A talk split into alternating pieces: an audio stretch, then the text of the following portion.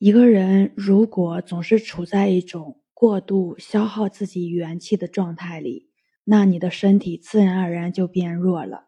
长期的损伤身体，导致精不足，会出现各种各样的情况：食欲欠佳，喜欢刺激性的食物，心神不能安宁，思考包括记忆能力下降，容易疲劳，脾气变坏，容易激动。损伤身体的方式有很多，针对我们现代人普遍存在的问题，总结以下三点：第一个最直接的方式是邪淫、好色、手淫、纵欲等等；第二个最快速的方式熬夜；第三个最剧烈的方式真动怒。以上这三点，只要占了一点，而且经常犯的话，元气会大幅度降低。百病丛生，到时候悔之晚矣。要想改变这样的状态，首先得恢复内心的光明。其实我们每个人来到人世间最初阶段是没有疾病的，当然特殊的先天疾病除外，也就是所谓婴儿状态。古人称之为纯阳之体。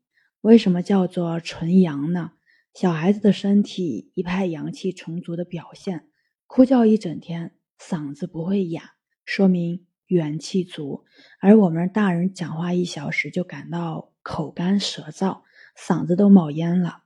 那我们应该怎么去做呢？首先，第一点，节制欲望，让你的肾气充足；第二个，让心生欢喜。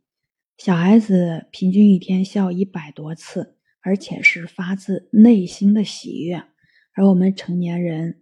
一天平均笑七次，有的时候还是皮笑肉不笑，甚至有的人一年也没有发自内心的喜悦过几次。喜悦是一种体内阳气充足的外在表现，内心喜悦可以制造出很多有益身心健康的化学物质，如内咖肽、免疫因子等，可以提高机体免疫力和恢复能力。第三点。内心温暖，乐于助人，能产生阳气。一个人发自内心的喜悦，可以感染别人，给人感觉很阳光。手脚温暖而乐于助人，这都是阳气充足的外在表现。相反，内心冰冷、没有怜悯心，甚至总是阻碍别人的人，往往手脚比较凉，阳气也比较少。第四点。提升你个人的温度，让手脚温暖起来。要知道，小孩子一个典型的特点就是不怕冷，全身就像一个小火炉一样。无论是冬天多么大的雪，出去玩起雪来根本不在乎冰雪的温度。阳气足的人做事情是不知疲倦的。小孩子是纯阳之体，精力体力都充足。可以连续玩上一整天都不会感到疲劳，而陪同玩耍的大人往往就顶不住了。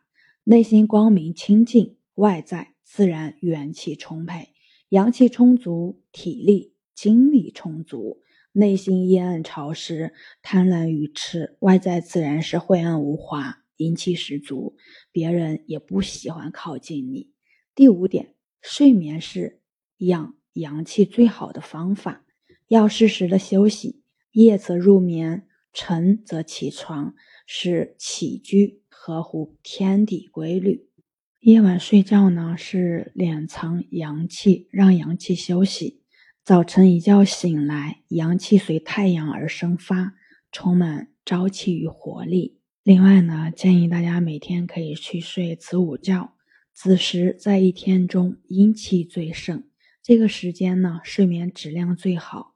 最能养阴，而午时阳气最盛，阴气衰弱，睡午觉有助于缓解压力，保持一天饱满的精力。睡子午觉，遵守子时大睡，午时小憩的原则就好。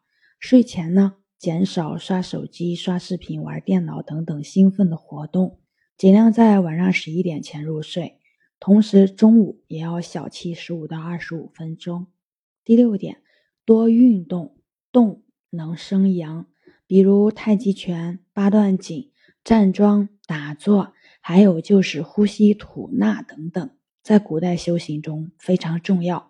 那我们现代人可以跟着视频去练习，锻炼锻炼身体，做一做运动，将自己融入到大自然中去，可以让全身的经络、气血、骨骼、肌肉动起来，有助于调节五脏六腑的功能，促进新陈代谢。